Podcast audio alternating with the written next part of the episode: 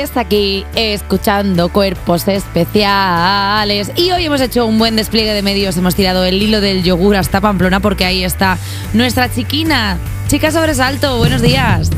¿Qué pasa? ¿Qué pasa? Yogur vegano, ¿no? Hombre, claro, contigo siempre. Es que la duda ofende. Siempre la veganía, nunca siempre la decirlo. Nunca, nunca. Oye, yo también quiero un premio, qué guay. Eh, a ver, De algo. luego cuando vengas, si quieres, te hacemos nosotros uno aquí, a la mejor comentarista musical que tenemos en el Con programa. un poco de Vale, me gustaría papel de muchísimo. Plata, de papel de plata de los sándwiches del catering podemos hacer una cosa bonita. Y te damos un trocito de tarta que te puede hacer Raquel. O sea, ya está, ya lo tenemos todo planeado. Vale, es que solo tengo de los que te dan para por participar. ¿Sabes la típica medalla que te daban como por participar? Sí. Aunque lo hicieras mal todo y no ganaras nada, pues solo tengo de eso. Vale, Mayalen, pues ¿qué nos traes esta semana? A ver, cuéntanos. Pues he hecho una sección de referentes eh, musicales femeninas pues que me han cambiado un poco la vida. Buah, está guapo, Así eh. que voy allá. Creo que nunca se me hubiera encendido el gusanillo maldito del amor por la música. eh, sin la reina del pop, obviamente. Entonces, el primer recuerdo que tengo de Madonna es con las botas camperas y el gorro de cowboy cantando Don't Tell Me.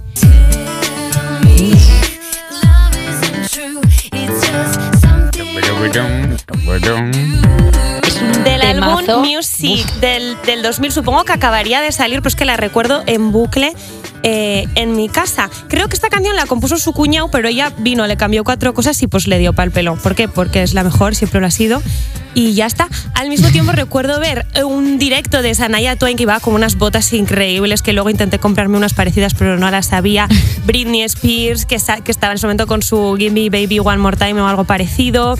Y, y muy guay, y muy agradecida con mi aita, con mi padre, porque si Sí. se hubiera quedado con Duncan Du, Los Secretos y Joaquín Sabina, pues yo probablemente habría pensado que no podía hacer música porque no era un señor hablando de beber whisky. Pues mira, Así que- lo agradecemos todo, la verdad. Muchísimas gracias.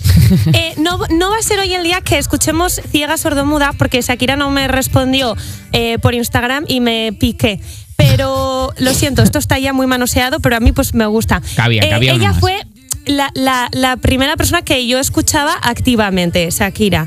Eh, y el primer disco que me compré eh, activamente, que fue con mi paga, eh, fue Pa' fuera telarañas de Bebe en 2004. Para mí eh, esto fue revolucionario porque entendí que podía ser música y decidir si quería bailar o tocar la guitarra o componer o llevar el pelo como me diera la gana, porque ser mujer no era un género de música en general. Pues muy bien, oye, pues oye, mm, me gusta. Aparte, bebé, o sea, es como muy.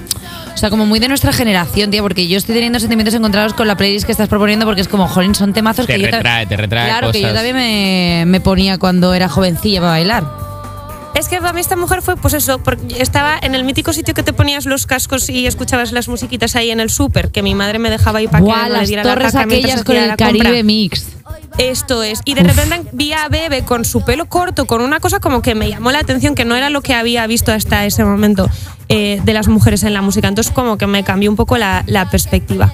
Después de esto como que llegó la adolescencia, llegó YouTube y encontré la mina de oro para mí, que eh, fue el, el canal de YouTube de el garito de conciertos de Madrid por excelencia, el Búho Real. Oh. Y ahí encontré esta versión de Georgina que me volvió loca y también me cambió la existencia.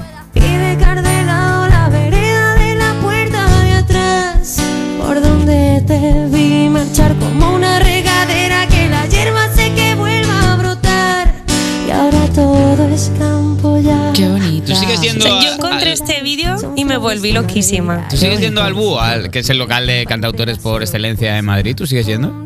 Sí, me encanta ir. eh, eso es un sitio que me, me pone como dolor de barriga. O sea, yo soñaba de adolescente aquí en Iruña, veía los vídeos y soñaba con ir al búho a tocar. Al final fui y no vino a verme nadie. Esto- esto Pero ocurrió. organizamos uno, Mayalen. Vamos, un día. Me gustaría, me Lo gustaría. Es un sitio que me encanta y descubrí una cantidad de cantautoras allí que de verdad que me cambiaron la vida porque creo que sin este vídeo de Georgina igual yo no me hubiera puesto con la guitarrita a hacer pues lo que hacía ella, pues hacer versiones y, y a sacar canciones que luego descubrí eh, con solo una mirada, Supermujer, Mañana o Ayer. O sea, Georgina es una compositora increíble. Pues mira, celebramos que hayas tenido todo ese gusanillo y te pusieras a rebuscar a ver dónde encontrabas tu musiquita. Menos mal, pues no sé qué habría hecho yo con mi existencia, la verdad. Algo había que hacer con esa energía. Hombre, En ese mismo canal de YouTube descubrí a Carmen Boza. Me voy a deshacer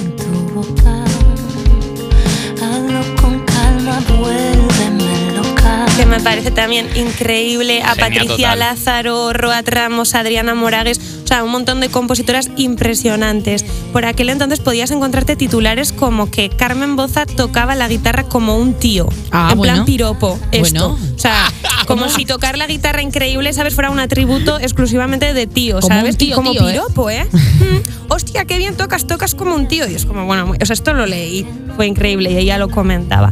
Y el culmen de esta etapa, no sé si se dice así, pero lo digo, el culmen de esta etapa para mí fue encontrar a Santa Zahara.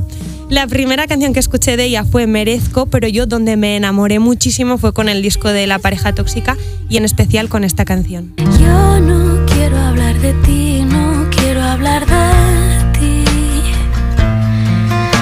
Mi coche está parado en mitad de la autopista. Sigo de aquella noche fría. ¿Cuánto nos ha hecho llorar Zahara? Estoy llorando ya un poco. Ahora solo con escuchar tres acordes ya he dicho qué buena es la jodida.